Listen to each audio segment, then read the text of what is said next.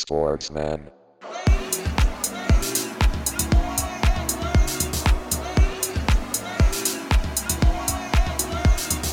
Sportsman.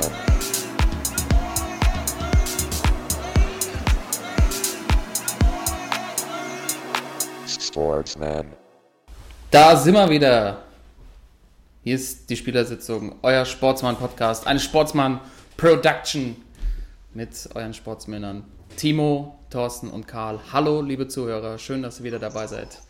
Bei? Episode 43, wenn ich richtig gezählt habe. Zweite Staffel, Folge 4, schon wieder. Äh, es gab eine ganze Menge zu besprechen diese Woche. Herzlich willkommen äh, in, der, in der Show. Und Jungs, natürlich euch auch einen wunderschönen guten Abend. Es ist Montagabend, 19.26 Uhr. Was gibt es Besseres, als einen Podcast aufzunehmen? Es gibt nichts Besseres. Es gibt nichts Besseres. There is no fucking option. Die Stimmung ist gut, glaube ich. Wir haben heute wieder eine ganze Menge vor. Natürlich wieder eine Widmung äh, zu Beginn der Show. Dann haben wir eine neue Kategorie, diesmal unsere Mailbox, unser Anrufbeantworter. Wir hatten komischerweise eine Nachricht auf unserem Anrufbeantworter, Leute, nicht zu fassen. Äh, dazu gleich mehr. Dann natürlich wieder unsere Stammtischrunde mit den wichtigsten Themen der Wochen und dann gucken wir natürlich wieder drauf, wer sind die Sportsmänner dieser Woche gewesen und wer hat sich durch eine besonders dumme oder bescheuerte Aktion den Titel Schwachmann der Woche eingeholt. Also eine ganz normale Sendung eigentlich, aber wir werden uns hier durchhangeln und bestimmt wieder krude Theorien aufstellen und äh, hoffentlich mit euch, liebe Zuhörer, viel Spaß haben hier in der Spielersitzung. Und ähm, Jungs, wir starten mit der Widmung, wie immer. Jeder von uns eine Minute, anderthalb Minuten Zeit, seine persönliche Widmung rauszuhauen für die heutige Sendung. Entweder ein Spieler mit der Nummer 4 oder ein Spieler mit der Nummer 43. Äh, wer möchte anfangen? Wer hat Bock drauf, seine Widmung vorzustellen?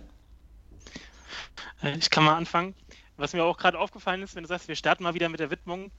Äh, wir müssten eigentlich echt mal einen Sponsor finden dafür. Irgendwie jetzt die Widmung präsentiert von, keine Ahnung, Kfz-Teile 24 oder so. oder? Weil es sich das so etabliert hat. Ich finde, da können wir nochmal ein bisschen, ein bisschen auf die. Ob wir dann nicht hier irgendwie so einen, äh, irgendeiner deutschen Kleinstadt irgendjemanden mobilisieren können, der gerne nochmal ein bisschen Fame abgreifen will. Gerne. Also. Ja. wir haben jetzt den, den Anrufbeantworter aufgestellt. Äh, ihr könnt uns natürlich auch immer erreichen über Social Media, bei Facebook oder Instagram. Wenn ihr natürlich eine kleine Sponsoring-Option für uns habt, äh, das ist Todo hervorragend. Ich, ich mag, sind- wie, du, ich mag wie du denkst. Wir sind käuflich, absolut. Ste stellen wir uns gar nicht dagegen. Yep. So, ich pack mal mein iPad zur Seite und warte, guck mal kurz. Ähm, also, äh, Nummer 4. Ich, letzte Woche habe ich gedacht, äh, Pizzi wird's, der jetzt bei Bremen wieder am Start ist, aber ich bring's nicht übers Herz, irgendwie der, dem Stürmer Pizzi die 4 zu überlassen. Das ist für mich kein Vierer. Nein. Nee. Nein. Deswegen bin ich äh, gelandet bei Steven Gerrard. Oh. No. Stevie G, der zwar bei Liverpool die 8 hatte, aber in der Nationalmannschaft immer mit der 4 rumgelaufen ist. Mhm. Und ähm, ja, muss man nicht viel sagen, legendärer äh, Mittelfeldspieler Liverpool. Ähm, hat irgendwie aus irgendeinem Grund nicht in unsere Sportsmann-Elf geschafft. Im Nachhinein ein bisschen ja, verwunderlich, dass er bei den 2000ern nicht dabei war. Hat natürlich auch starke Konkurrenz gehabt, ne? Ja. Aber ähm, einfach äh, den Mega-Strahl immer gehabt für Liverpool, immer alles gegeben und macht aber aktuell eine ganz gute Figur. Ne? Also erstmal als TV-Experte fand ich ihn echt gut, was man da so mitbekommen hat, so die letzten, ich glaube, zwei, drei Jahre hat er es gemacht und Mhm. jetzt als Trainer bei Glasgow, ne? Mhm. dass Ja. er da, ich glaube jetzt die erste Niederlage zwar hatte gegen Celtic, aber davor, ich glaube, acht Spiele oder so in Folge ungeschlagen, Europa League qualifiziert, also guter Mann. Auf jeden Fall. Hervorragender Typ. Ich weiß gar nicht, warum das nicht in die äh, bei uns in diese Mannschaft geschafft hat. Wenn ich es jetzt so sagst, müsste er eigentlich drin sein, ne? Ja. Eigentlich schon, eigentlich schon. Der war so prägend für die Zeit irgendwie, ne? Aber gab ja auch viele andere gute auf der Position. Ja, aber der Schuss, äh, ich weiß gar nicht, ob's, äh, ob es einen besseren gab. Mit, also mit Vollspannstoß, wo du dich so dranhängen konntest. Also Nee, gab's keinen. gab es keinen, ne? War schon Stevie Nee. J. Herrlich. DVG. Schön. War bei mir auch in der engeren Auswahl, hat es aber leider nicht geschafft. Timo, wer hat es bei dir geschafft? Ja, ähm, Es gibt, gab früher mal einen ganz schönen Spruch, den ich erstmal reinbringen äh, will. Und zwar ähm, früher in den Stadien, Anfangszeiten der Bundesliga, immer ähm, kam durch die Zuschauer halb Mensch, halb Tier, die Nummer 4. ja, den habe ich auch. auch. Den habe ich auch. ist, glaube ich, ganz passend auch zu meiner Nummer. Ähm, ja, keine Ahnung, ähm, das ist so einer, der mit dem Kürzel immer in Verbindung gebracht wird, von mir zumindest. Es gibt ja dieses CR7 für Cristiano Ronaldo Oh. mit der Nummer 7. Und ich habe halt einen mit der Nummer 4 Oh. und äh, für mich kann es wirklich Ja, nur HW4 sein. HB4, Heiko Westermann.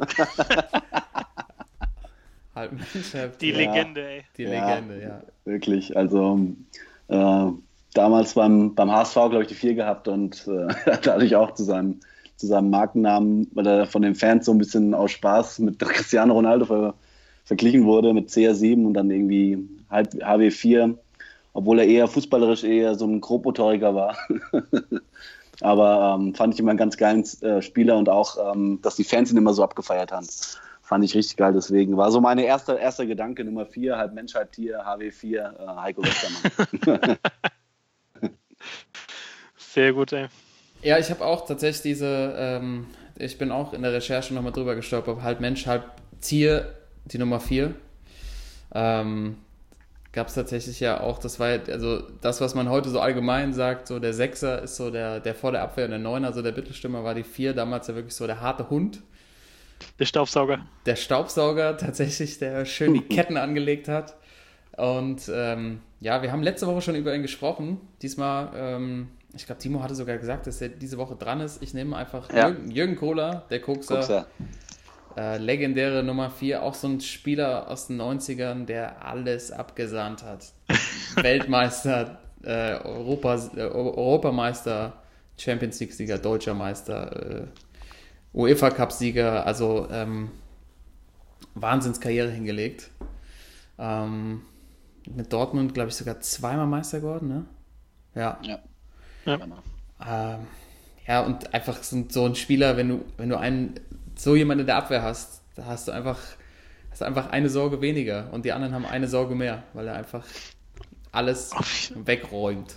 auf jeden, ey. Vor allem, wenn, wenn du dich entscheiden müsstest, ey, dein Leben hängt an einer Grätsche. Du Ja, hast einen Spieler, den du dir aussuchen kannst, um dein Leben zu retten. Wer soll diese Grätsche ausführen? Dann nehme ich doch auf jeden Fall den Kokser, oder? ja, ist tatsächlich, also es geht darum, was ich damit erreichen will. Ob ich jetzt wirklich äh, so einen Impact erzielen möchte oder ob ich, ob ich den Ball dann direkt in ein Angriffsspiel haben will, weil dann würde ich Fipsi Lahm auch noch aus der, aus der Schatulle ziehen wollen. Oh ja. Die Ja. berühmte Hackengrätsche. Ja, Ja, physikalisch unmöglich. physikalisch unmöglich. Fipsikalisch machbar. ja, dann haben wir ja wieder eine illustre Runde hier in unseren Widmungen. Steven Gerrard, Jürgen Kohler und Heiko Westermann. HW4 widmen wir diese Folge.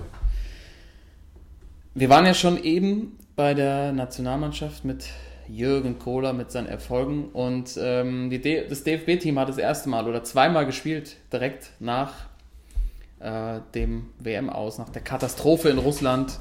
Die ersten beiden Spielen abgeliefert, äh, Spiele abgeliefert, äh, ähm, 0 zu 0 gegen Frankreich in der, dieser Nations League. Timo, äh, äh, Thorsten, beruhig dich, äh, wir werden das Thema heute nicht Alter, ich hab schon wieder so einen Puls hier, ey. Und ähm, dann gab es quasi gestern Abend, wir nehmen ja Montag auf, gab es den 2 zu 1 Sieg in Sinsheim gegen Peru. Und äh, wir haben tatsächlich zu dem Thema in unserer neuen Kategorie hier, und zwar unsere Mailbox, unser Anrufbeantworter, der hier bei uns im Vereinsheim steht, haben wir eine Nachricht drauf bekommen äh, in unserer neuen Kategorie, wo wir zwei, ein, zwei Themen vielleicht rausziehen können, die wir äh, diskutieren können im Rahmen der Nationalmannschaft. Ich spiele es euch einmal vor. Also er blinkt gerade hier noch rot auf, hier am Tresen, bei uns hier im Vereinsheim. Und äh, Jungs, ihr habt es auch noch nicht gehört, ihr seid heute ein bisschen später zur Spielersitzung erschienen. Ähm, ich spiele es einmal ab, wir hören es uns mal an und dann äh, diskutieren wir drüber. Also wir haben äh, unseren allerersten Anruf bekommen. Ich weiß nicht, wo die Person unseren, unsere Telefonnummer hat. Ich habe keine Ahnung. Wir sind ja sonst nur erreichbar über Social Media, Facebook, äh, Instagram. Das wisst ihr, liebe Zuhörer. Aber diese Person hat es irgendwie geschafft, bei uns anzurufen und wir waren leider nicht da. Ja nicht, wir sind ja nicht immer im Vereinsheim. Ähm, jetzt hören wir mal rein, was da so reingekommen ist. Ja, grüßt euch, Männer. Rudi Windisch, mein Name aus Wetterberg, auch aus eurer Nähe, aus Mittelhesse. Zunächst erst einmal wollte ich hier kleine Lob für euch da lassen. Ich höre euch wöchentlich und muss sagen, das ist eine ganz überragende Sendung, die ihr da auf die Beine gestellt habt. Ich wollte mal gleich Einschätzung von euch haben zum aktuellen Stand der DFB-Auswahl, wie sich nennt die Mannschaft, kann ja kein Mensch mehr hören. Zum einen muss ich sagen, Toni Groß ist aktuell der einzige Spieler in dem ganzen Haufen, wo man sagen kann, der ist Weltklasse. Der kann das Spiel lenken, der kann Pässe spielen. Wenn ich den Draxler sehe auf der Seite, da wird es mir schlecht, muss ich einfach mal hinterher schicken wollte ich mal eure Einschätzung. Also ich sehe schwarz für die Mannschaft, da sind viele Spieler drin, die langsam ja, ihr Zenit über, überschritten haben und was da hinterherkommt, macht mich nicht besonders froh. Und was man auch sagen muss, ich bin jetzt der Überzeugung, Jogi Löw weitermachen war der völlig falsche Schritt. Hat man gesehen auf der Einstellung gegen Frankreich. Die Aufstellung natürlich meine ich immer wieder vier lange Latte gestellt. Kimmich als kleine Lahmklon auf die sechs das hat er schon mehrfach gemacht bei den großen Turnieren und da sieht man einfach, da sind keine Lösungen mehr vorhanden. Meine Frage, was muss sich da tun? Ich meine, eins, hier knappes 2-1 gegen Peru, das kann es natürlich irgendwie auch nicht sein. Mir, ich sehe schwarz, Männer, ja, und die Überlegung, wie das besser werden kann, muss jetzt der Umbruch kommen, einfach aufs nächste Turnier, vielleicht wenn ich mal so sagen darf, mal eine kleine Kehricht gebe und dann mal in Zukunft gucke, wer da eigentlich integriert werden kann. Ich hätte gerne eure Einschätzung und sagt mir mal bitte dem Timo, überragende Leistung auf der Kreissportplätze. Ich habe das im Blick natürlich und äh, bis zum nächsten Mal. Gell? Euer Rudi, tschö. Ja, Brutal. klein, Rudi. Rudi hat Rudi, angerufen, super ja. Also äh, danke nochmal für den Anruf, Rudi. Ähm, war natürlich etwas länger, aber er musste sich auch anscheinend ein bisschen auslassen. Da hat- hatte sich ein bisschen was angestaut. Das Ja, können wir ganz man. gut nachvollziehen. Ähm, vielen Dank, Rudi, für den Anruf. Und wir haben natürlich jetzt, ich habe das mal ein bisschen zusammengeschrieben, was wir hier für Themen haben, die der Rudi eben so vorgetragen hatte. Wir hatten einmal das Ding, Toni Kroos ist der einzige Spieler in der Mannschaft, äh, in der Nationalmannschaft, der Weltklasse ist. Ähm, und Rudi hat auch festgestellt, dass Jogi Löw irgendwie nichts mehr einfällt und er tatsächlich erstmal die Sicherheitsoption gezogen hat und wieder was gemacht hat, was er bei alten Turnieren oder bei früheren Turnieren auch schon gemacht hat. Schön die Viererkette mit nur Innenverteidiger aufzustellen und einen spielstarken Außenverteidiger auf die Sechs zu positionieren. Also irgendwie eher so ein Rückschritt gewesen und irgendwie ja auch, also aus meiner Sicht so ein bisschen äh, ja, die, die, die sichere Option gewählt. Äh, ich fand die Spiele auch tatsächlich sehr, sehr aufschlussreich und wollte mal eure Meinung dazu wissen. Einmal zum Thema Groß und einmal zum Thema Verteidigung, Ausrichtung. Timo, alles gut? Der Rudi. Ja, ein Mann, Mann von der Basis. Oh, nein, brutal, ja. Ja, Liebe Grüße so- erstmal an Rudi. Liebe Grüße. Ähm, Au- Aus Wetteberg, ne? ja, aus Wetteberg, ja. Kennt ihr doch, ist der bei uns da äh, in der Nähe. um die Ecke. Um die Ecke. Um die Ecke. Genau, hin, links, ne? Hinne links, hinne links, hinne links. Ähm, ja, ich fange vielleicht mal an. Ähm, ich kann da leider diesmal wenig zu sagen, weil ich äh, tatsächlich beide Spiele nicht gesehen habe. Hä? Au, ist da müssen wir gleich mal einschreiten. Was ist denn da los, ey? Ja, das erste Spiel Donnerstag äh, hatte ich äh, vorher Training mit, mit Training mit äh, Spielersitzung und äh, ja, nach dem anstrengenden Training hatte ich irgendwie auch keinen Bock mehr, Nationalmannschaft zu gucken. Das ist ja der Wahnsinn. Timo, das habe ich, Und- glaube ich, noch nie erlebt. Geht's dir gut? Ist alles in Ordnung bei dir? Ja. ja Hast du freiwillig sowas äh, verpasst? Ja. Also Bewusst auch? Irgendwie, ja. Also es war mir jetzt, ich das saß dann lieber mit meinem Kumpel zusammen, haben noch ein bisschen geschwätzt, äh, als ich mich dann aus dem Sportheim abmache und nach Hause gehe und Fußball gucke. Und äh, am Sonntag gestern habe ich tatsächlich dann ähm, der NFL, die NFL vorgezogen zu gucken. Also American Wahnsinn. Football, die Saison hat wieder angefangen und äh, habe so lieber Football geguckt anstatt. Warte, ich kriege gerade die. Nachricht rein, bei der DFL und beim DFB gingen gerade rote Lichter an. Du bist quasi, du bist in so einem, in so einem Panel drin und äh, da, da, da, da gibt es jetzt eine, eine Krisensitzung, da kommen jetzt alle zusammen. Ja. also natürlich habe ich mir natürlich äh, die Nachberichte, also ich habe es mir auch nicht, die Highlights noch nicht angeguckt, also ich kann nichts zu den Spielen sagen. Ich habe halt so ein bisschen gelesen in der Zeitung, äh, äh, genau das, was du auch gesagt hast, so ein bisschen äh, mit dem ersten Spiel, dass sie wieder die, die alte WM-Option gezogen haben mit vier Innenverteidigern und äh, ja. Also was Neues scheint da angeblich nicht zu sein, aber äh, könnt ihr wahrscheinlich mehr sagen, wenn ihr das Spiel gesehen habt. Äh, ja, ich habe ähm, zu dem zweiten Punkt, mit dem, dass er hinten erstmal die vier langen, was, was war, was hat der Rudi gesagt? Latten, vier langen, Latten, Die lange Latte. Ich glaube, Latten sagt er ja. äh, dass er die hinten auffährt, finde ich erstmal gar nicht so verkehrt und auch nicht unbedingt irgendwie ein Zeichen für einen Rückschritt. Also ich fand sowieso jetzt die Erwartungshaltung generell, dass da alles über den Haufen geworfen werden muss und dass da diese Analyse auch viel zu dünn war und so. Da fand ich auch diesen Medienhype schon wieder zu viel. Also warum muss man jetzt das, was in den letzten Jahren wirklich auch erfolgreich war und auch die Option äh, in bestimmten Spielen ja auch ganz gut gegriffen hat, warum muss man das jetzt, ähm, warum muss man damit was grundsätzlich Neuem irgendwie ankommen und total innovativ sein und gegen Frankreich, ich habe zwar auch nicht das ganze Spiel gesehen, zweite Halbzeit nur, aber da ging es ja wirklich erstmal drum, auch vor dem Hintergrund, dass man das Publikum wieder so ein bisschen auf die eigene Seite bringen will und ein bisschen Sicherheit gewinnen will, hinten erstmal dicht machen. Und dann ist das doch ein legitimes Mittel zu sagen, ey, vier hinten rein, ist zwar jetzt nicht die Welterfindung, aber es hat ja funktioniert, weil sie auch einfach zu Null gespielt haben. Und wenn sie am Ende vielleicht noch äh, von den ganzen Chancen, die sie hatten, irgendwie ein, zwei reinmachen, dann, dann passt das doch auch. Also von Mhm. daher fand ich das in dem Kontext jetzt von wegen erstmal wieder Sicherheit aufbauen, okay. So, und Kimmich hat es ja auch auf der 6 dann nicht ganz verkehrt gemacht. Und von daher finde ich das völlig legitim und ähm, ja, das dazu und zu dem anderen Punkt, von wegen, dass äh, Groß der einzige Weltklasse-Spieler ist im Moment. Ja, kann man, kann man so unterstreichen, würde ich sagen. Also es gibt sicher noch ein, zwei, die auch das Potenzial haben, auf ein ähnliches Niveau zu kommen. Zum Beispiel Reus sicher auch, aber der muss auch erstmal wieder ein Jahr konstant auf dem Level spielen. Und wenn du jetzt siehst, Groß und die letzten drei Jahre bei Madrid, was der da alles abgeräumt hat, ähm, ist das schon so, dass der der Einzige oder derjenige ist, der da ein bisschen so das Niveau nochmal anhebt und äh, ein bisschen über allen anderen steht.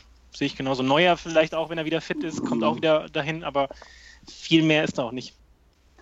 Also ähm, ich gebe dir da recht, äh, bezüglich Nationalmannschaft, dass während den Spielen gibt es dann wirklich nur eigentlich Toni Kroos, äh, obwohl er wirklich bei der WM dann auch äh, gepatzt hat und nicht seine beste Leistung rausgeholt hat. Aber ähm, der liefert wirklich zu 80 bis 90 Prozent bei der Nationalmannschaft immer. Mhm. Äh, also zeigt auch das, was er im Verein zeigt. Das Problem ist einfach, dass es äh, wirklich, wir haben Leute, äh, die man, die im Verein öfters zeigen, dass sie Weltklasse sein können und es da auch oft genug. Thomas Müller zum Beispiel jetzt Anfang der Saison, jetzt für die ersten zwei Spiele fand ich unglaublich stark. Ähm, aber die es irgendwie in der Nationalmannschaft irgendwie nicht so hinkriegen. Das ist halt äh, das Komische irgendwie. Ja. Wobei gegen Frankreich war der ja noch einer der auch der besseren. Ja, Ja, ja habe ich, also- hab ich auch gelesen, ja. Ja, also ähm, zum Thema Groß vielleicht, was mir da aufgefallen ist, ähm, also beim Spiel gegen Peru vor allem, dass der im Mittelfeld, also Gündogan hat tatsächlich, fand ich, eine ganz gute erste Halbzeit gespielt, zweite ist da so ein bisschen abgetaucht.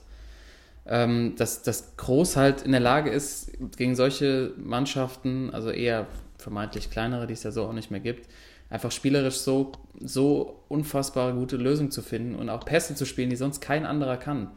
Wo Ja. man dann auch sieht, dass die dann abbrechen. Also ich habe jetzt hier öfter schon mal Julian Draxler rausgesucht, das hätte auch jetzt jeden anderen treffen können. Aber es war so eine Situation, wo am quasi diagonal 30 Meter entfernt der rechte Außenstürmer, ich weiß gerade nicht, wer es war, freistand und er halt so überlegt hat, den Pass zu spielen und nochmal und der hat es wahrscheinlich sich nicht zugetraut. Und so ein Groß hätte, hat dann wieder so Pässe gespielt, die einfach ähm, deutlich besser, qualitativ besser sind als das, was der Rest irgendwie nach vorne in die Spitze gespielt hat.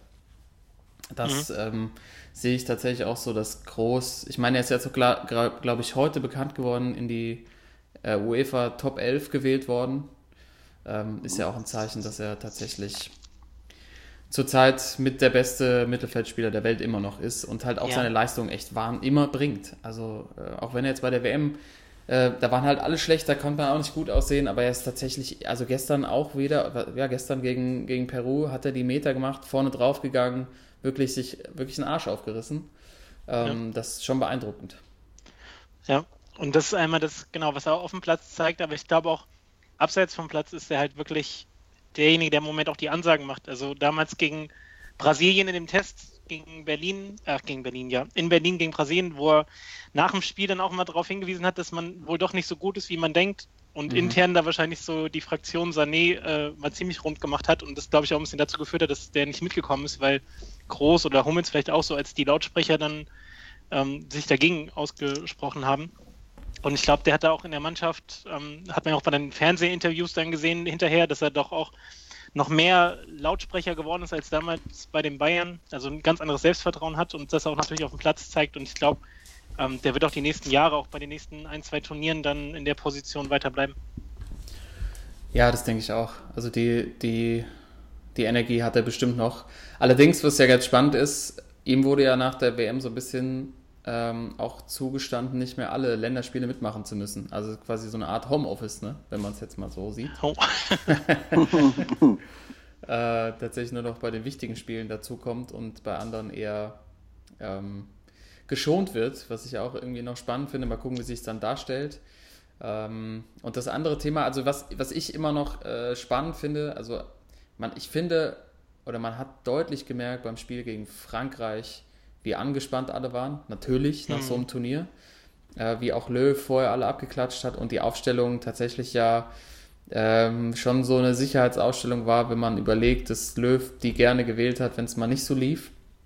Mhm. Ähm, ist, natürlich, ist natürlich ganz legitim, das zu machen, ähm, aber ich finde trotzdem, ist es kein gutes Zeichen und da muss ich dem Rudi auch ein bisschen zustimmen wenn man dann, äh, wenn einem da irgendwie erstmal nichts anderes einfällt. Und ähm, persönlich fand ich es extrem überraschend, dass er nur Leute aufgestellt hat, die bei der WM schon dabei waren und da quasi, also dass es bis jetzt noch keine einzige Konsequenz da gab. Die, nach diesem ganzen, nach dieser Vollkatastrophe ist nichts passiert. Muss man mhm. sich mal überlegen. Also, äh, ja, Thomas Schneider ist kein Co-Trainer mehr, aber der ist jetzt Chef-Scout also der ist immer noch dabei, der in einer anderen Rolle. Mhm. Und dann ist, glaube ich, noch, äh, sind halt aus Altersgründen zwei Leute zurück, zurückgetreten. Ich glaube, Müller-Wohlfahrt unter anderem auch.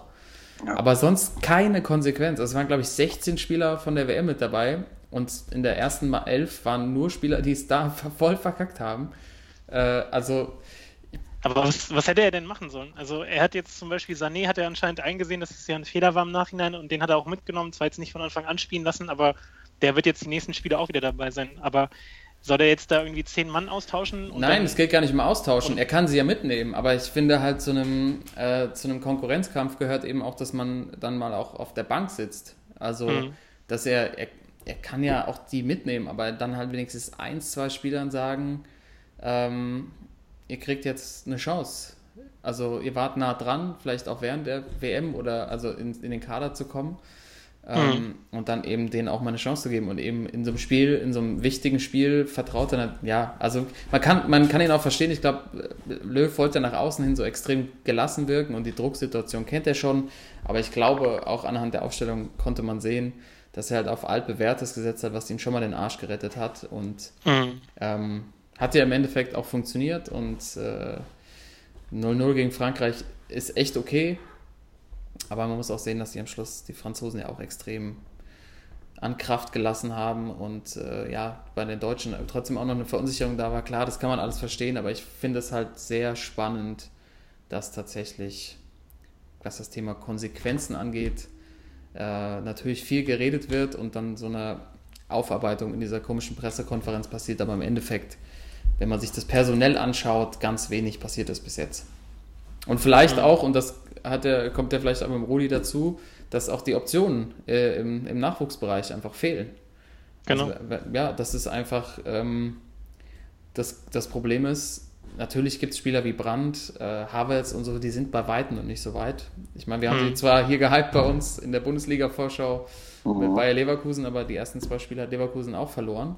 Und ähm, das vielleicht ist genau das auch das Thema, dass äh, dass immer noch die stärksten Spieler sind und es einfach auch keinen Druck von unten gibt aktuell, ähm, der, der groß genug ist, um dann auch einer neuen Generation eine Chance zu geben.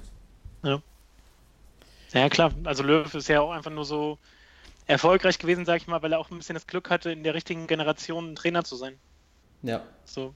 Also das kann man nie von, ganz voneinander trennen. Dass dann jede Generation mal so ein bisschen auch ihr Ende findet und dann ein Umbruch reinkommen muss, ähm, ist ja klar. Und wenn jetzt aus dem Nachwuchsbereich nicht viel kommt, dann gerade so gegen Länder wie Frankreich, England, wo du das Gefühl hast, bei den Spaniern sowieso, ähm, die haben wirklich auch weiterhin viel Auswahl, auch im Nachwuchsbereich, die dann irgendwie einen Übergang schaffen, ist halt bei Deutschland echt mau. So.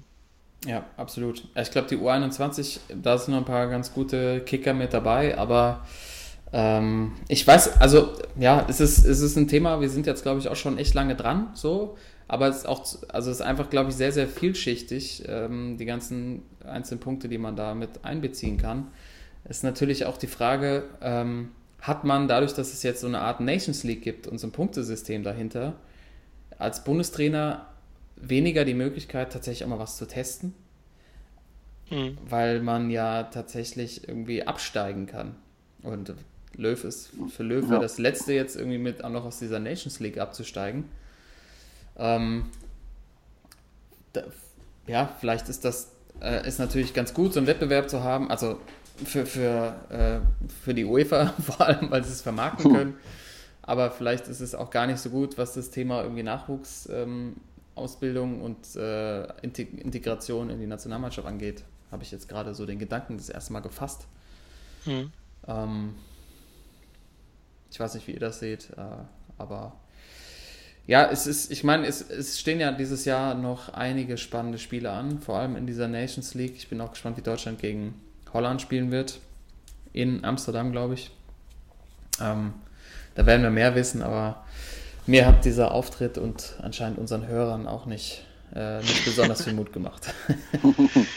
ja, aber nochmal vielen Dank für den Anruf, ey. Ja. Rudi, wir, wir, bleiben dran. Genau. Ja, müssen wir mal gucken, ob vielleicht in den nächsten Wochen äh, noch ein paar mehr Anrufe reinkommen.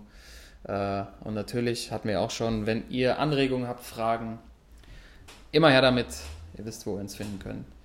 Äh, liebe Zuhörer, ich glaube, wir lassen das Thema DFB jetzt mal hinter uns und bleiben aber beim Fußball und äh, ich überlasse es, glaube ich, dem Thorsten.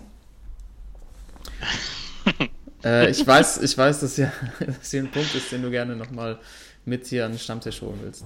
Ja, nur, nur eine kleine Headline aus dieser Woche, die finde ich durchaus Beachtung finden sollte hier bei uns. Und zwar Diego. Diego ist wieder am Start. Diego Maradona ist äh, Trainer und zwar in der zweiten mexikanischen Liga. ist er jetzt äh, der, neue, der neue Übungsleiter und zwar bei Dorados de Sinaloa. Dorados, und, ja. Wie der Fisch, oder? Dorados, genau. Ja. Und bei Sinaloa gehen natürlich gleich ein paar Lämpchen an, dass man denkt so, Sinaloa hat, er, hat er wieder Schnuppe, der Kollege? Muss er mal wieder für sie nachbessern? Refill. Äh, ja ganz, ganz bekannte Drogenhochburg ja in Mexiko und das ist einfach, also an der Meldung stimmt einfach alles. So, einmal, dass er wieder trainiert, dass er in die zweite mexikanische Liga geht und noch in dieses Gebiet. Und dann siehst du Bilder von ihm, wie er am Flughafen ankommt und hat schon so, so eine rote Sonnenbrille auf und dann irgendwie die Kappe von dem Verein und ja, einfach ein Traum. Also deswegen meine Frage an euch, wie viele Spiele geben wir ihm, bis er entweder, keine Ahnung, wieder rausgeschmissen wird oder eine Überdosis äh, das ist eine gute Frage.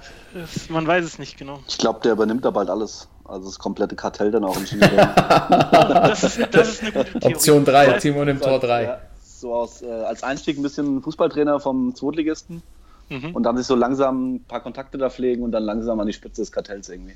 Alter, ja. Oder? Ja, auf jeden Fall. Ja. Gute Don Diego. Don Diego. Ja. Ja, aber ich, ich bin aber auch tatsächlich bei Tor 1 auch noch, äh, Thorsten zu sagen, mehr als acht Spiele wird das wieder nichts. Also es wird wieder, wird sich wahrscheinlich kein Erfolg einstellen und dann gibt es nur so eine kleine Randnotiz, äh, Diego entlassen. Aber vielleicht äh, spielt das dann aber auch äh, Timos Theorie in Karten, in die Karten, dass er mhm. einfach nicht mehr weitermachen kann, weil er zu viel zu tun hat als äh, Don, Pate, Don als Diego. Don. Ja.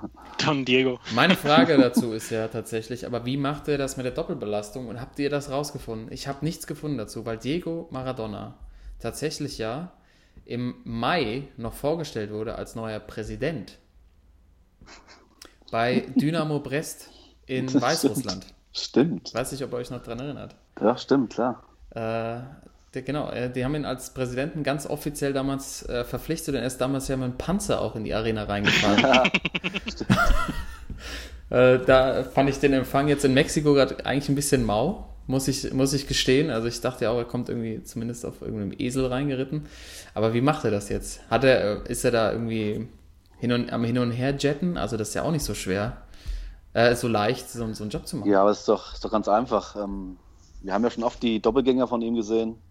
So kleine, Ah. dicke, so kleine, dicke Leute mit, äh, mit Sonnenbrille und ein bisschen, ein bisschen weißen, weißen Schnurrbart gibt es so öfters zu finden, sag ich mal. Ich glaube, hat er so. irgendwo, im, im Brest hat er da, glaube ich, irgendwie so einen Doppelgänger, einfach- Doppelgänger sitzen. Okay, Timo hat Der, heute die der Lösung für alles. Diego. Ey, auf Der jeden Fall. doppelte Diego. Ja. Herrlich. Also, ähm, ich habe tatsächlich auch mal ein, äh, ein Foto mit einem gemacht, als ich damals in Buenos Aires war. Der sah auch Genau. echt aus. Ja, Das ist sein Ding, das ist seine, seine Masche. ja Das glaube ich ja wie schon. bei, wie bei dieser legendären Doku von äh, Olli Dittrich, dem, von dem, mit dem Doppelgänger von Franz Beckenbauer, die auch Franz, ja. Äh, da, haben die, da hat er sich wahrscheinlich abgeguckt. Ey, Timo, du hast, das, hast das. Rät- Rätsel gelöst. Du bist heute, bist heute gut drauf. Ja. Ja, klar. Hast, du bist heute im Sherlock-Mode. Finde ich, find ich schön. Dann äh, vielleicht kannst du auch meine letzte Frage noch zu dem Thema beantworten. Mhm. Ähm, welcher aktuelle Superstar-Fußballtrainer hat bei dem Verein, bei den Doraden, seine Karriere beendet? Welches Mm. aktuelle? Für den Quizmaster mal. Ja. Boah, Dreh ich mal. Dorados Mexi in Mexiko, in Sinaloa. Boah, das ist eine gute Frage. Äh, Seine, seine Trainerkarriere oder seine Spielerkarriere? Spielerkarriere. Hugo, Hugo Sanchez? Wrong. Falsch. Scheiße. Kannst du noch mal, wenn du willst. Aber Ah, warte mal, ich bin gerade überlegen. Äh, klein, was für ein Landsmann? äh, Spanier. In Spanien? Mhm. In Sinaloa? 2005 bis 2006. Zehn Spieler, ein Tor. Oh. Ah, nicht Pep, oder? Pep. Nein, nein. Pep? Doch! Oh, Tolo, Du Alter. Scheiße! Pep, ey. Hey, hey. Ja. Was hält man davon? Fand ich ist ja auch. krass, äh, Dorados de Sinaloa, 2005 bis 2006, zehn Spiele gemacht. Aber haben die noch in der ersten Liga gespielt oder dann äh, auch zweite Das Liga müsste schon? ich nochmal nachgucken. Aber Ah, es okay. ist, äh, ja, ist gar nicht, Das ist ja also, verrückt. gar, nicht so unbekannt, der Club, ne? Pep, Ja, ey, der stimmt. wurde auch bei, bei Bologna mal positiv getestet, oder? Ja. Bitte, eins und Bitte, eins. es- Connect es the schließt dots. sich alle wieder. Ja. Ja, Vielleicht ist auch Diego der, Diego der Doppelgänger von Pep? Oder vielleicht, vielleicht ist Diego Pep. Oh Mann, jetzt wird's, jetzt wird's Der wild. mentale Pep. Ja. Der mentale Pep. Pep in the Cop. Aber, ja, aber die, die, echt die Stationen von Pep nach Barcelona sind auch echt spannend zu lesen. Brescia Calcio, AS Rom, Italien. Ja. Brescia Ah, Brescia war das genau. Brescia. Al-Ali SC und dann Dorados de Sinaloa. Leute, hier kriegt ihr die Facts in der Spielersitzung, Ja, man, Facts. die man morgen früh auf der Arbeit erzählen kann und bei seinen Kollegen ein bisschen Aber jetzt ergibt, kann. jetzt, gibt, jetzt ergibt alles Sinn. Ja. Pep war da, Sinaloa-Kartell, Diego, also Panzer in Brest, also kommt alles zusammen. Also was jetzt in deinem Kopf passiert, Timo, das will ich gar nicht wissen. Kannst ja für nächste Sendung Mach, aufheben. mach schnell weiter. Ich mach schnell weiter. Äh, wir haben letzte Woche noch was angekündigt, was wir natürlich auch diesmal tatsächlich mal einlösen wollen. Äh, so viel schon angekündigt, so wenig umgesetzt, aber da bleiben wir dran. Timo hat drauf bestanden, die Top 5 der nicht-amerikanischen NBA-Spieler ever aus unserer Sicht. Äh, fünf Spieler haben wir, vielleicht, äh, vielleicht auch jeder noch einen sechsten Mann, aber wir, wir ziehen da schnell durch, nicht, dass ihr alle ausschalten und sagt, jetzt fangen sie wieder an hier mit ihren, mit ihren Spielchen, mit ihren Nee, äh, ganz schnell. irgendwelchen theoretischen Gebilden. Ähm, deshalb gehen wir einmal schnell durch. Der Reihe um. Toto Äh, fängt an, NBA-Experte. Ja. Ist ja auf Anfang. Ach, ist ja eine Ehre hier. Klar. Ja, also wir gehen nochmal kurz, um es klar zu machen, wir gehen nicht danach, wer aus unserer Sicht die Besten sind, sondern wer unsere Lieblingsspieler sind oder schon die Besten. Korrekt. Wir machen Lieblingsspieler. Lieblingsspieler, ja, finde ich gut, dann geht das schnell. Da haben wir einmal Dirkster natürlich, klar auf der 1. Ja. Dann äh, Ginobili ist bei mir schon auf der 2, einfach weil ich den nach wie vor so abfeier. Also die Highlight-Videos liefen auch jetzt die zweite Woche noch. Dann äh, habe ich Nashty, Steve Nash, Aha. habe ich dabei. Äh, ja, Pau Gasol, doch, gehört auch dazu. Und Hakim the Dream, das Oh, sind meine fünf. Ja. oh, das ist. Hakim, natürlich- der ja auch äh, aus Hessen kommt, wusstet ihr das, ne? Was? ja. Olajuwon, Oh, shit. Olei. Jetzt müssen wir wieder, jetzt müssen wir wieder was erklären hier. Olei. Ulei. Haben wahrscheinlich, ich weiß nicht, ob wir es jemand schon erklärt haben, aber dieser Begriff gibt es tatsächlich, habe ich mal gehört, nur bei uns in der Region, das Wort Ulei, liebe Zuhörer. Alle, die des Hessischen oder vor allem des Gießener Hessisch nicht mächtig sind. Das Wort Ulei kann tatsächlich in ganz vielen Situationen benutzt werden. So als Ausruf, wenn man etwas ganz besonders toll findet, auch wenn man überrascht ist von etwas. Wenn einer einen etwas total abfuckt, geht das natürlich auch gut. Ja, es ist universal einsetzbar. Es kommt immer auf die Betonung so ein bisschen an. Eines Äh, der besten Wörter auf der Welt. So. Tatsächlich. Punkt, period. Deshalb Hakim Olajuwon, mir fällt dazu eine kleine Anekdote ein. Ich war mal Skilaufen. also jetzt nicht zu Olajuwon, aber zu dem Wort Ulai. Und da standen wir tatsächlich in, dem, in, der, in der Gondel und irgendjemand, mit, mit dem ich unterwegs war, sagte Ulai. Und dann hat echt eine Frau neben uns gefragt, sag mal, kommt ihr aus Gießen? Also sie hat es daran gehört. An diesem einen Wort. Ja, und ihr seid ja tatsächlich auch, ich hatte es schon angekündigt, äh, ihr kommt nach Hamburg. Reisegruppe Ulai. Ähm, steht. Steht. Steht. Die Gruppe heißt so, liebe Zuhörer, bisschen kleiner, kleine Infos aus unserer privaten, aus unserem privaten Umfeld. Damit soll es jetzt Ja. auch äh, gewesen sein. Und wir machen weiter. Also, Toto, noch einmal schnell durch, deine Mannschaft. Dirk Ginobili, Pau Gasol, Steve Nash und Hakim the Dream Olajuwon. Sehr schön. Timo. Ja, ähm, ich habe so ein bisschen nach, äh, nach Jahren aufgeteilt. Also ich habe auch fünf Oh. Leute gefunden. Ähm, habe so ein, zwei, zwei bisschen ältere Herrschaften, dann zwei, ähm, ja, die jetzt gerade aufgehört haben oder noch teilweise noch spielen, einen ihrer letzten Jahre. Und ich habe aber auch einen dazugenommen, der ähm, gerade in der NBA für Aufruhr sorgt. Und ich glaube, in den nächsten Jahren da vielleicht auch in so eine, in so eine best nicht-amerikanische NBA-Spieler werden kann. Ähm, ich habe so die zwei äh, Haudegen, habe ich auch, Hakim Olajuwon und ähm, habe ich dabei noch die Kembe Mutombo. Das Motorboot. ja. Ja, das Foto. Ach, schön, Jungs, herrlich. ja, und dann ähm, natürlich Dirk und ähm, ich habe aber Tony Parker noch dabei, den ich den immer ganz geil fand. Mhm. Ah, oui, oui. Und dann, ähm, der es jetzt vielleicht noch nicht ist, aber vielleicht mal rein äh, kommen kann in dieses äh, Gebilde, äh, den ich total spannend finde zurzeit, und zwar The Greek Freak, Giannis Antetokounmpo. Mhm, mhm. Finde ich einfach einen guten Typ, einen guten Spieler. Der Grieche. Ja, Ja, naheliegend. ja.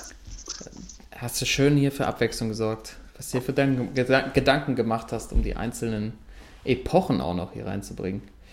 Ähm, ich habe tatsächlich nur, doch, ich habe noch jetzt tatsächlich noch zwei neue Spieler, die ihr noch nicht genannt habt. Äh, ich habe tatsächlich auf Steve Nash und Ginobili, äh, den Dirkster natürlich auf Power Forward. Ich habe so ein bisschen nach Positionen aufgestellt, mir fehlt dann noch ein Small Forward, da habe ich Pager aufgestellt, Pager Stojakovic. Mhm. Immer ein schöner Dreier, einfach sah mal schön aus, schön geflogen. Ja. Ähm, und ich habe auch einen von den äh, aufstrebenden NBA-Stars, gerade Joel Embiid aus Kamerun.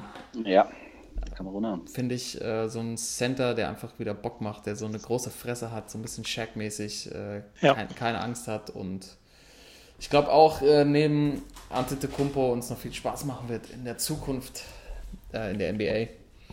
Ja, ist doch mal eine schöne, schöne Aufstellung, Jungs.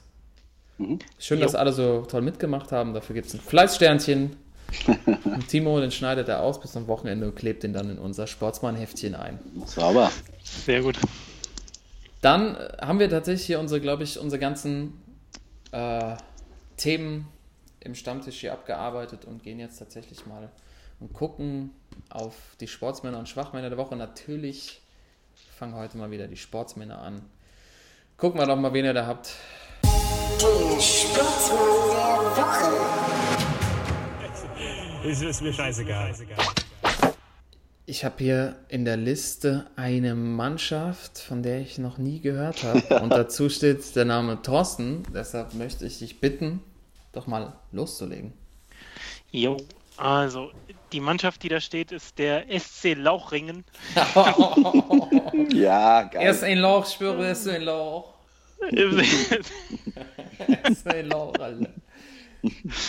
SC Lauchring. Und Erst zwar, ein die, hatten, Lauchring, Alter. Die hatten ein Spiel und zwar ohne Scheiß gegen den FC Weizen. Ja, das kann doch nicht sein. Deswegen schon erstmal meine Frage: Gab es schon eine bessere Ansetzung, was Lauchring Mannschaftsnamen gegen angeht? Weizen. Ey, check mal deine Quellen, ob das stimmt.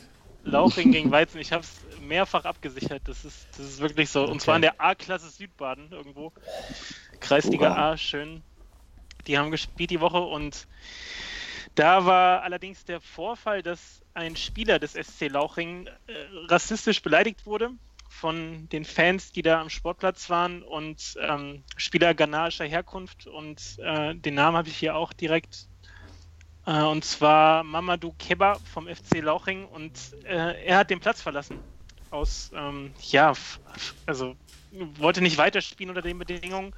Und die gute Aktion der Mannschaft und deswegen auch meine Sportsmänner der Woche, äh, sie ist ihm gefolgt. So, also komplett sind sie dann geschlossen, kollektiv äh, runter vom Platz. Konnten auch von den Spielern vom FC Weizen, also der Name nach wie vor gut, äh, nicht, nicht daran gehindert werden. Es war so ein bisschen, ihr erinnert euch bestimmt, wie Kevin Prince Genau. Boateng damals im AC Milan. Freundschaftsspiel AC Milan, wo er auch dann gesagt hat, so es reicht jetzt, nachdem er den Ball erstmal schön Richtung Fenster gedroschen hat. Ähm, was heißt Fans? Äh, die Idioten, die da von oben runter gepöbelt haben. In Richtung der Laus. Und in der Richtung der Laus, genau. Ähm, naja, also ja, das ist einfach nur eine gute Story, sicher auch das richtige Zeichen, vor allem jetzt so in den Zeiten, in denen das ja, muss man ja leider sagen, auch immer mehr um sich greift und da mal so ein Zeichen zu setzen, ähm, ja, auf jeden Fall sportsmännisch. Saustark. Starke Ja. Aktion. Super Aktion. Ja, und ähm, wenn man jetzt so auf die anderen Sportsmänner der Woche guckt, geht es tatsächlich auch weiterhin in diese Richtung, sehe ich hier gerade. ähm, Passt eins wahrscheinlich ganz gut jetzt. gerade. meins passt ganz gut. Ja, ich habe natürlich das, das Überthema genommen. Ich habe tatsächlich eine Marke als Sportsmann der Woche nominiert, Nike. Ja, Mhm. Geile Aktion. Nike hat ja jetzt zum, äh, ich glaube, 30-jährigen Jubiläum der ähm, Kampagne, ihrer äh, Kampagne ähm, Just Do It, Colin Kaepernick als ähm, Testimonial, als Werbegesicht quasi genutzt Gesicht, ja. und äh, groß auf eine äh, Plakatkampagne oder keine, keine Ahnung, weltweite Kampagne gezogen mit seinem Ebenbild. Und wir hatten das Thema ja hier auch schon häufiger. Es geht um die Aktionen von dunkelhäutigen Spielern in der NFL, die während der Hymne aufs Knie gehen. Und Kaepernick war der Spieler, der damals noch bei den San Francisco 49ers, glaube ich, der erste Spieler war, der nach den ganzen Unruhen und äh, tatsächlich ja ähm, auch Polizeigewalt aufs Knie gegangen ist, um ein Zeichen zu setzen, was ihm ja von der all großen Allgemeinheit so ein bisschen auch angekreidet wurde, dass er quasi sich gegen die Hymne stellt, aber es ist einfach nur ein Protest gegen diese Polizeigewalt gewesen und ist natürlich zu einem riesen Politikum in den USA geworden. Und äh, Nike hat jetzt das aufgegriffen und hat äh, den Satz quasi noch über sein Gesi- Gesicht geschrieben, believe in something, even if it means sacrificing everything. Also, dass er an etwas glaubt und dafür seine komplette Karriere und auch so ein bisschen Identität aufgibt. äh. Und das ist einfach eine krasse Aktion von Nike. Äh, Es gab jetzt tatsächlich auf Social Media äh, Bilder, wie Leute ihre Schuhe verbrennen und Trikots. Und Ja. ich denke mir so, ich habe ja auch eine Marketing-Vergangenheit, dass sich die Leute bei Nike wahrscheinlich freuen, weil am Ende werden sie es wahrscheinlich sowieso wieder neu kaufen. Und sie haben, haben, äh, machen damit ähm, Gewinn, aber natürlich als Marke sich so zu positionieren, ist schon äh, auch in dem aktuellen politischen Umfeld einfach hervorragend. Äh, Donald Trump hat sich jetzt ja zu dem Thema auch eingeschaltet äh, und ist gespannt. Äh, ich bin gespannt, wie es weitergeht, aber ein gutes Zeichen von Nike äh, und kann hier mal erwähnt werden, finde ich.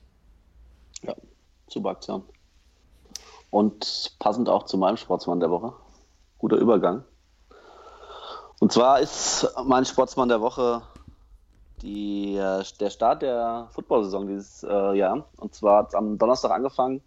Und ähm, ja, ich freue mich einfach wieder, dass, äh, dass das Football wieder losgegangen ist und man wieder Any Given Sunday wieder NFL gucken kann.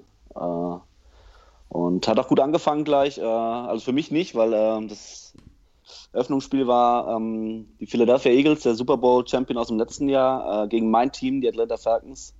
Und haben die Falcons gleich mal verloren. Es war ein knappes Ding, 18-12 verloren, aber ähm, ja, bisschen ärgerlich. Äh, aber Sonntag ähm, sehr gute Spiele, auch Überraschung. Ähm, ich möchte mal hervorheben, ich hatte ja, glaube ich, letztes Jahr mal die Cleveland Browns genannt, auch als Schwachmann der Woche, weil sie in zwei Jahren äh, nur ein Spiel gewonnen haben. Ja, ich erinnere mich. Und die, und die haben es tatsächlich gepackt am ersten Spieltag, äh, dank natürlich komplett runderneuerten Mannschaft. Ähm, unentschieden sich gegen die Pittsburgh Steelers, eins, einer der Titelkandidaten, haben es tatsächlich einen Unentschieden geholt. Und äh, ja, ähm, ich werde immer mal ein bisschen jetzt äh, drauf aufpassen, wie die spielen, das auch hier immer ein bisschen reinbringen, weil ähm, ja, ich hatte ja damals, äh, hatte ich ja schon gesagt, dass da ganz, ganz vieles in den letzten zwei Jahren ähm, falsch gelaufen ist. Und sie auch dieses Jahr wieder bei dem Pick der besten Jungtalente wieder ganz die besten wählen durften. Und dieses Jahr haben sie es wohl nicht so schlecht gemacht wie die letzten Jahre. Und äh, ja, ich, ähm, ich werde euch mal auf dem Laufenden halten, wie es bei denen so läuft. Ähm, die erste Überraschung haben sie zumindest schon mal gepackt, dass sie wirklich gegen einen der Titelfavoriten einen Unentschieden rausgeholt haben. Das heißt, du machst die, dieses Jahr die Cleveland Browns Watch und einen FC Düdeling. FC Düdeling, ja. Den du letzte, letzte Woche schon hattest. Ja, ich bin durchgehend auf, auf den Füßen unterwegs und habe meine Augen überall. Ja, hervorragend. Ich kann auch nochmal, ich habe gerade nochmal nachgeschaut, Episode 12 war es, dass du Mhm. die Cleveland Browns als Schwachmänner der Woche, aber auch die Fans Aber der Cleveland ja. Browns als Sportsmänner. Genau, also, äh, ja. liebe Zuhörer, gerne nochmal reinhören. Ähm, auch jetzt mit dem Vergleich, dass Timo auf einmal die Cleveland Browns hervorhebt. Das Ja. hätte ich damals nicht gedacht. Ja. Ja, aber ähm, einfach nur mal, dass ähm, mein Sportsmann der Woche nur nochmal die NFL-Saison, Start der NFL-Saison, weil, ähm, weil ich mich unglaublich drauf freue auf dieses Jahr wieder und äh, meine Falcons vielleicht dieses Jahr ein bisschen weiterkommen als ins Viertelfinale letztes Jahr. Aber Timo, dazu natürlich auch nochmal die Frage, ähm, gab es denn, hat man denn was von Protesten gesehen? Geht es weiter auch? Ja. Okay. Also wirklich, äh, ähm, Donald Trump hatte sich ja so ein bisschen ange, eingeschl- äh, auch da und hat, äh, hat ja gesagt, dass, ähm, dass das nicht stattfinden darf und dass die ähm, Mannschaften und Spieler auch beschwert, äh, äh, beschwert, so ich schon, ähm, dass Bestrafen. die äh, bestraft werden sollen, wenn sie das machen. Aber es gab, also wenige haben es gemacht, aber es gab teilweise wirklich wieder ähm, Leute, die sich hingekniet haben, was ich auch gut finde. Sehr gut. Ja. Muss weitergehen. Auf jeden Fall. Gegen sowas, äh, ich sag mal, ähm, du hast ja vorhin schon gesagt, dass es äh, den Spielern ja nicht darum geht, irgendwie gegen das Land oder äh, gegen die Nationalflagge oder Nationalhymne zu protestieren, sondern auch einfach ähm, ja, darauf hinzuweisen, was für Probleme es in dem Land gibt. Und ich finde, ähm, das dürfte und soll auch jeder machen, wie er möchte. Toto, gibt es ein besseres Plädoyer nach den glaub's- der Woche als das? Ich glaube, es gibt kein besseres Plädoyer. Es äh, ist aber, finde ich, auch ganz interessant, wenn wir auch ähm, ansonsten viel über die NBA reden, dass die da anscheinend viel weiter sind als Ligabetrieb, als die NFL. Also Mhm, was ähm, auch den Umgang mit den Spielern und mit den Mannschaften angeht, weil so wie ich das äh, so ein bisschen am Rande zwar mehr, aber wie ich das mitbekommen habe, ist ja so, dass der Godell, ne, der Commissioner der NFL, da jetzt auch nicht eindeutig Position bezogen hat, beziehungsweise dann im Zweifel eher gegen die Spieler sich positioniert hat Ja. und ähm, damit auch eigentlich das falsche Zeichen setzt. Also von daher kann man eigentlich nur hoffen, dass da der Druck so groß wird, dass dann auch die Liga mal ein bisschen einschränkt, oder? Eindeutig, ja. Ja, hoffen wir es mal, aber ich, gefühlt sind wir auch noch beim gleichen Stand wie damals bei Episode 12, was das Ja. Thema angeht, dass äh, diese Liga sich da irgendwie nicht groß bewegt, aber wir bleiben natürlich irgendwie dran und gucken, was da weiterhin passiert. Ähm, Timo ist auf jeden Fall Any Given Sunday beim Football und äh, Yes. hat ein Auge drauf. Und wenn da Länderspiele sind, dann braucht ihr keine Angst haben. Timo guckt trotzdem weiterhin Football. Das ist noch. ich muss noch, muss noch drauf klarkommen, das merkt ihr. Aber wir haben natürlich nicht nur Sportsmänner gefunden, sondern auch Schwachmänner. Und äh, da freue ich mich gleich besonders auf eine Diskussion. Ich mache jetzt erstmal einen Jingle an und dann machen wir weiter. Das ist doch eine Frechheit! Ich weiß nicht, was der Blödsinn soll. Also, Die spielen mit zwei und drei, die spielen waren stark wie eine Flasche leer. Der Schwachmann der Woche. Schwachmann der Woche in Episode 43 oder besser gesagt Staffel 2, Folge 4 in der Spielersitzung hier im Podcast mit den Sportsmännern. Wir reden über die Schwachmänner der Woche. Und so wie ich sehe, haben wir auch mal wieder eine Frau am Start. Und über die Diskussion freue ich mich. Wollen wir jetzt direkt damit loslegen oder tatsächlich ähm, erstmal die anderen äh, besprechen? Ich würde sagen, jetzt hast du so schön angeteasert, wir heben sie auf für später. Dann Wir heben sie auf für später. Ja, da müsst ihr ein bisschen dranbleiben oder einfach ein bisschen skippen und gucken, ob ihr richtig landet. Denn wir gehen erst nochmal äh, zu Timos Schwachmann Ja. der Woche und danach kommt meiner und dann der von Thorsten. Und ich glaube, das wird eine angeregte Diskussion. Schauen wir mal. Timo, wen hast du gefunden? Warum ist er ein Schwachmann? Ähm, ja, und zwar bei mir geht's, mein Schwachmann der Woche ist Evangelos Marinakis, ähm, ein Fußballfunktionär aus Griechenland, der gleichzeitig Besitzer von Olympiakos Piraeus in Griechenland ist und dem en- englischen Zweitligisten Nottingham Forest. Ähm, ist auch in der, äh, der Vorzeit schon mal aufgefallen, dass er irgendwelche fiesen Deals abgezogen hat. Ähm, und der hat jetzt irgendwie ein Schlupfloch gefunden, wie er so ein bisschen die FIFA verarscht hat und auch somit irgendwie den ganzen Fußball. Und zwar hat er einen Spieler aus Piräus, ähm, also die, ich muss dazu sagen, die Transferzeit ist ja vorbei, das heißt, man darf keine Spieler mehr verpflichten, die bei einem Verein jetzt noch unter Vertrag sind.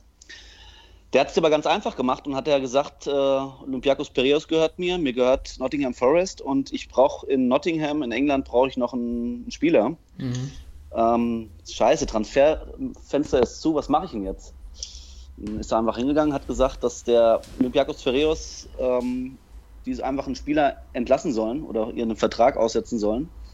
Und da der Spieler dann vertragslos ist, darf er nun auch wieder äh, verpflichtet werden. Und dann hat er somit den Leuten von Nottingham gesagt, ja gut, ähm, ich habe den jetzt da rausgeholt, verpflichtet den, den brauchen wir noch. Wahnsinn. Und ich finde, äh, also es geht wirklich, also es ist eine Katastrophe, wenn sowas geht. Ähm, ich bin jetzt mal gespannt. Das ist jetzt vom Mittwoch. Ich weiß nicht, wie die FIFA reagiert, ob es da dann vielleicht doch, ob sie da irgendwie eingreifen, weil es ist schon ziemlich, also schon ziemlich offensichtlich, was da gelaufen ist. Ähm, aber man sieht wirklich, äh, was da, was, was laufen kann, wenn, wenn da irgendwelche Funktionäre, die Vereine haben, irgendwie die Leute hin und her schieben können, wie sie möchten, ja. Und deswegen für mich der, dieser Vereinspräsident oder Vereinsboss von den beiden Vereinen, für mich der Schwachmann der Woche.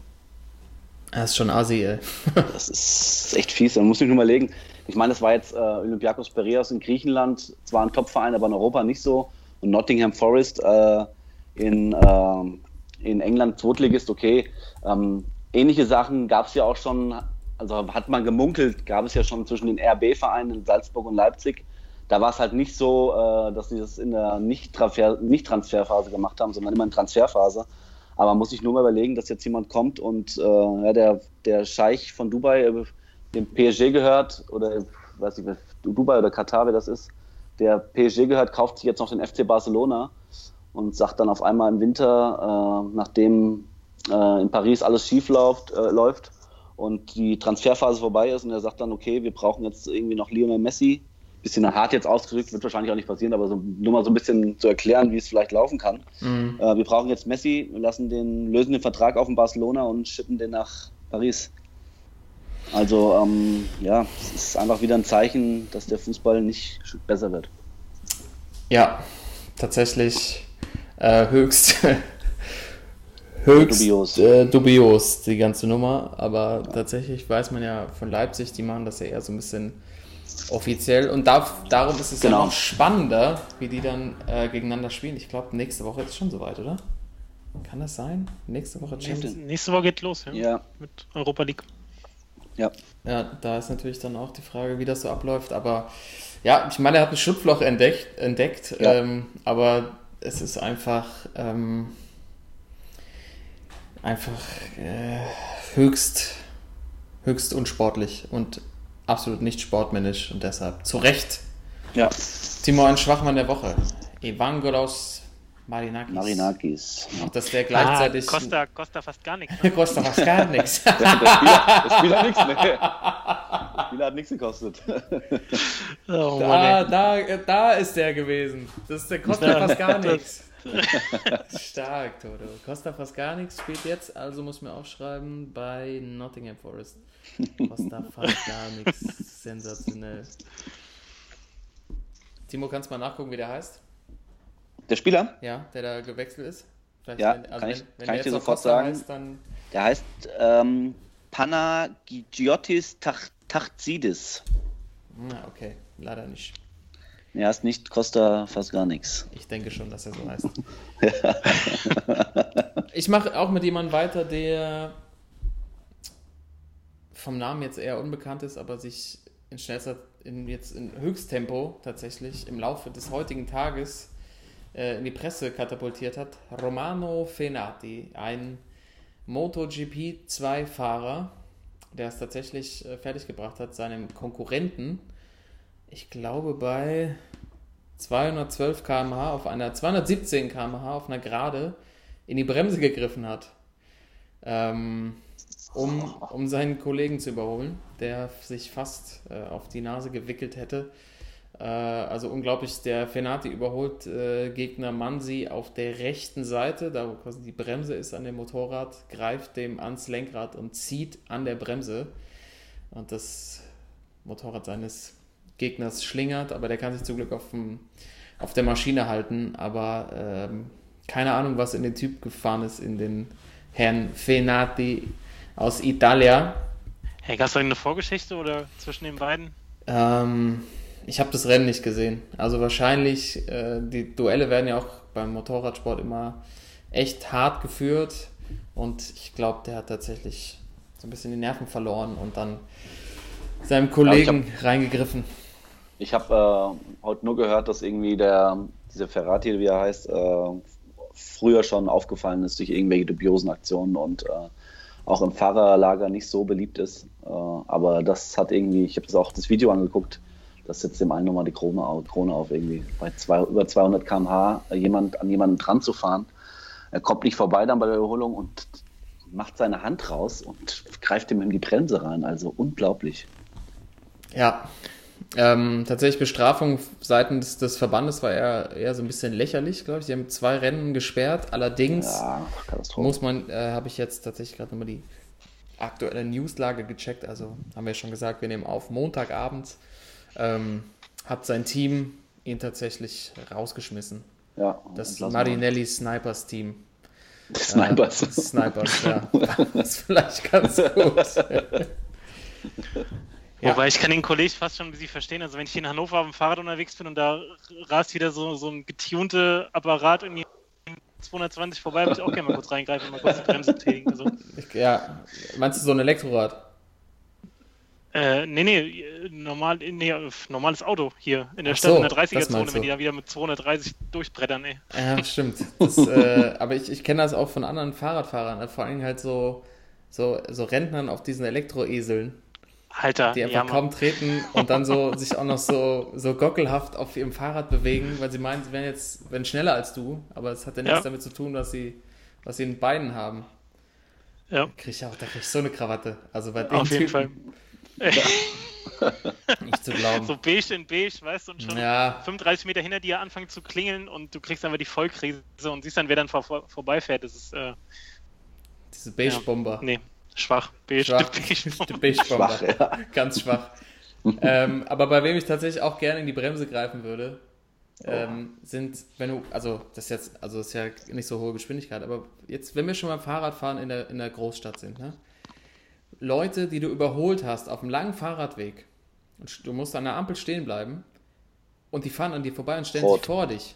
Ne, die stellen Oh, sich ja. vor dich, wo die ja wissen, also sie kommen dann, keine Ahnung, kommen so 20 Sekunden nach dir an der roten Ampel an und dann fahren sie, weil sie wahrscheinlich, weil, weil sie manchmal noch Schwung mitbringen, an dir vorbei und dann musst du die wieder überholen. Warum macht man sowas? Also man sieht doch, dass man langsam dir. ist. Da muss man auch mal in die Bremse greifen. Das ist ja nicht so schlimm, da gibt es mal kurz Schlüsselbeinbruch. Und dann ist das schnell wieder, schnell wieder in Ordnung. Nee, aber ist mir jetzt am Wochenende, ich war in Holland unterwegs die letzten Tage und ist mir das wieder aufgefallen. Alter, was, wie du der König auf der Straße bist auf dem Fahrrad. Ja, Mit deinen Hollandrädern. Du hast so richtige Fahrrad-Autobahnen geführt durch die Stadt, irgendwie so dreispurig nebeneinander. Das ist alles mega entspannt. Und hier ist immer Survival of the Fittest, ey. Fressen, oder, fressen und gefressen werden auf der Straße, wenn du dem Fahrrad ist wirklich so. In Hamburg hier auch tatsächlich alle völlig am Durchdrehen zurzeit. Egal ob Radfahrer, Autofahrer, Fußgänger, es ist einfach eine große, eine große äh, Kampfzone. Ja, Mann. Ähm, ja, gucken wir mal. Da verlieren auch einige Leute die Nerven und wer sind wir tatsächlich bei unserer, mal wieder einer Schwachfrau der Woche, die auch äh, die Nerven verloren hat. Im US Open Finale. Thorsten, wir reden natürlich über Serena Williams. Was war da los? Ja, Serena Williams hat nicht ihren nächsten Grand Slam-Titel gewonnen, sondern hat gegen Naomi Osaka am Wochenende verloren. 2-6, 4-6. Glatte Geschichte. Ähm, die Sache ist aber weniger, dass sie das Finale verloren hat, sondern die Art und Weise, wie das zustande gekommen ist. Und wahrscheinlich die meisten haben es mitbekommen, weil es ja auch doch durch die Medien ging. Und zwar hat sie einen heftigen Disput gehabt mit dem Schiedsrichter, war völlig aufgelöst während des Spiels und ähm, am Ende das entscheidende Spiel, ähm, das sie verloren hat, also das, ähm, das Punktspiel am Ende war dann, was auch den, den Satz und das Spiel entschieden hat, oder das, das Match insgesamt, ähm, wurde ihr nämlich von dem Schiedsrichter aberkannt. Und äh, es hat sich so hochgeschaukelt, dass sie erstmal eine Verwarnung bekommen hat wegen unerlaubtem Coaching, das nämlich aus ihrer Box äh, hätte der Trainer angeblich Zeichen gegeben, die eben als Coaching so interpretiert wurden. Und da gab es schon mal, weil das einfach nicht erlaubt ist, gab es schon mal eine Verwarnung. Dann hat sie ihren Schläger einmal zertrümmert, ähm, gab es die nächste Verwarnung und dann bei der dritten Verwarnung, ähm, da ging es darum, dass sie den Schiedsrichter als Dieb bezeichnet hat. Ähm, lange mit ihm diskutiert hat, weil, sie, weil er ihr eben den Punkt geklaut hat. Und dann am Ende, ähm, ja, das Finale verloren hat und im Grunde jetzt in den Medien nur noch darum geht, dass Serena Williams das Finale verloren hat und nicht, dass die Osaka das Finale gewonnen hat. Mhm. Und äh, ich muss ehrlich sagen, ich war auch hin und her gerissen, ob sie ähm, wirklich jetzt eine, eine, Schwachfrau ist wegen dieser ganzen Aktion, weil äh, sie hat schon einen Punkt, wenn sie sagt, dass der Schiedsrichter, also was ja auch wieder so ist, dass da der Mann ist, der entscheidet äh, und sie sich ungerecht behandelt fühlt als Frau, dass es Männer gibt, die den Schiedsrichtern ganz andere Sachen an den Kopf werfen als dieses Dieb ähm, und dabei eben ungestraft ähm, bei wegkommen. Ähm, ich fand aber die Art und Weise, wie sie sich da irgendwie verhalten hat, insgesamt doch zu viel. Also sie hat ähm, so, sie ist ja jetzt Mutter geworden vor kurzem und hat dann so voll das Drama draus gemacht, dass sie ja eine Mutter ist, die äh, eher verlieren würde, anstatt dass sie irgendwie ähm, bescheißen würde, indem, indem sie eben dieses Coaching mit äh, oder dieses Coaching-Zeichen annimmt während des Spiels. Ähm, dass sie hoch emotional war natürlich, also sie war einfach ein bisschen drüber, wohl auch schon die, die letzten Spiele in den, in den Runden vorher. Und ähm, das einfach, das war zu viel. Und ähm, dass das ganze Spotlight jetzt von dem Finale, wie gesagt, nicht auf der Osaka ist, sondern auf der Serena Williams, wie sie sich da verhalten, das war für mich dann doch Grund genug, sie als ähm, Schwachfrau zu nominieren.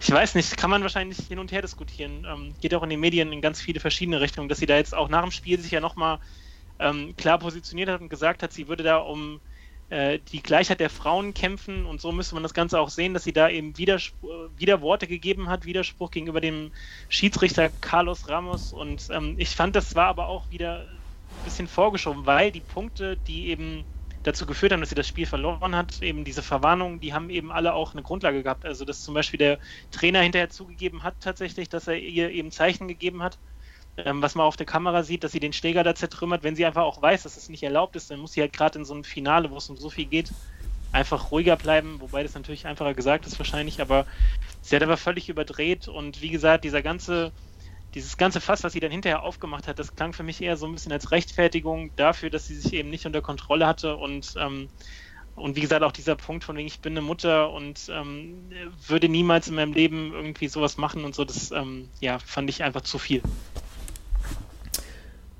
Ja, tatsächlich, ich würde, ich würde, ich habe ich hab ein bisschen gehofft, äh, Thorsten, dass du in die Richtung gehst und äh, auf, auf, auf der Seite von Serena Williams bist, damit ich hier mit dir diskutieren kann, aber ich sehe es tatsächlich auch so, dass es einfach zu viel war. Ähm, also ich habe äh, auch während des, also bei mir ist es auch während des Finals immer hin und her gekippt, ob ich das jetzt okay finde oder nicht. Äh, ich glaube, die Diskussion äh, hast du genau richtig angestoßen, muss man auch aus, aus verschiedenen Richtungen angucken.